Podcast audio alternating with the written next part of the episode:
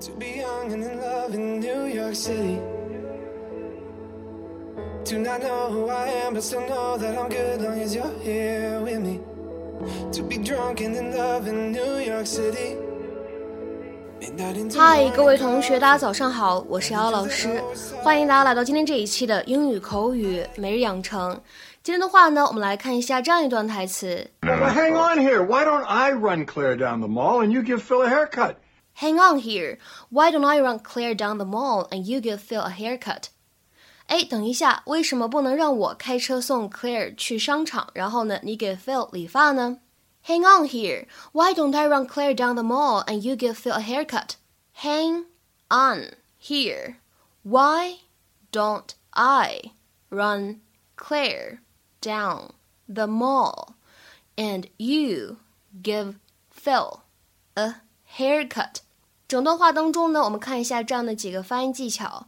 首先呢，hang on 在这里呢出现的话呢，可以做一个连读，我们可以连读变成 hang on。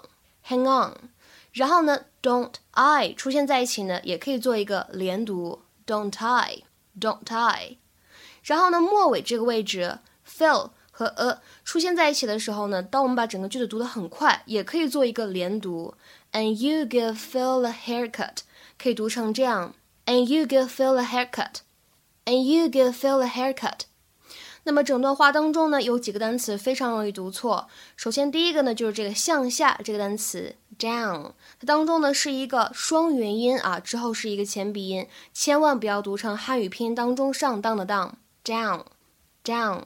然后呢，就是 mall 和 fill 这样的两个单词，它们末尾呢都出现了舌侧音啊，比较不好发，一定要注意舌尖抵上齿龈去做这样一个动作。Hang on here. Why don't I run Claire down the mall and you give Phil a haircut?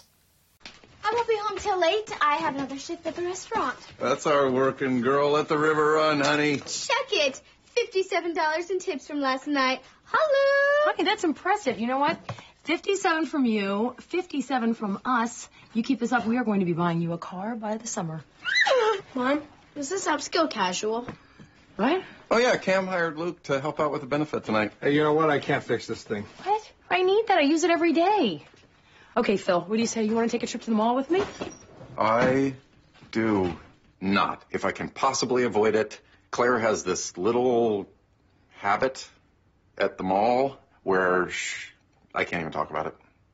Jay, come on. I want to go home because you said you were going to film me doing the karaoke so I can send it to Colombia to my mother. Claire, um, about the mall, I was actually going to run out and get my hair cut this afternoon. Well, hang on here. Why don't I run Claire down the mall and you give Phil a haircut? You're always talking about how you miss working at the salon. I guess I could. I do Jay. Why can't I do you? You, you can do me. Okay, let's get this party started. You know that song? Let's Hey, let's go, let's go. Wasting time. Yeah? Dun, dun, dun. You know it? I think I do. 今天节目当中呢，首先我们先来讲一下第一个表达，叫做 hang on。它的话呢，在口语当中非常常见，指的意思是哎，稍等一下，等一下这样的含义，就相当于 wait。It is often used as an imperative。比如说下面呢，来看一下这样的两个例子。第一个，Hang on, I can't find my keys in my bag。 等一下，我找不到包里钥匙了。Hang on, I can't find my keys in my bag。再来看一下第二个例子，是一个对话。There is a customer waiting. She'll just have to hang on a minute. 有一个顾客正在等待，他呢只能再多等一会儿了。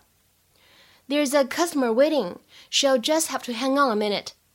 那么今天节目当中呢，第二个重要的表达叫做 run somebody to a place，开车送某个人去某个地方。那么一般来说呢，只在口语当中使用。我们来看一下它的英文解释：drive somebody to a place in a car。比如说下面呢，来看一下这样的一些例子。第一个，He kindly offered to run me into town。他特别友好的提出要开车送我进城。He kindly offered to run me into town。再比如说第二个例子 ，Shall I run you home？我能开车送你回家吗？Shall I run you home？再比如说第三个例子，Could you run me to the store？你能开车载我去商店吗？Could you run me to the store？那么偶尔呢，这样一个短语当中的 somebody，我们也可以换成 something，那么意思呢就变成了把某个东西送到某个地方，deliver something to some place。比 比如说，下面呢来看这样的一个例子：Please run these clothes to the cleaners。 请把这些衣服送到干洗店。Please run these clothes to the cleaners。那么英语当中，既然我们可以说 run somebody to a place，我们呢肯定也可以说 run somebody there，开车送某个人去那里，或者 run somebody home，开车送某个人回家。当然也可以说 run somebody back，开车送某个人回去，都是可以的。那么下面呢来看一下这样一个例子：I'll run you there, it's no trouble。我一会儿开车送你过去，没事儿，一点都不麻烦。I'll run you there, it's no trouble。OK，那么今天的话呢，请各位同学尝试翻译下面这样一个句子，并留言在文章的留言区。你别担心了，今晚我送你回家。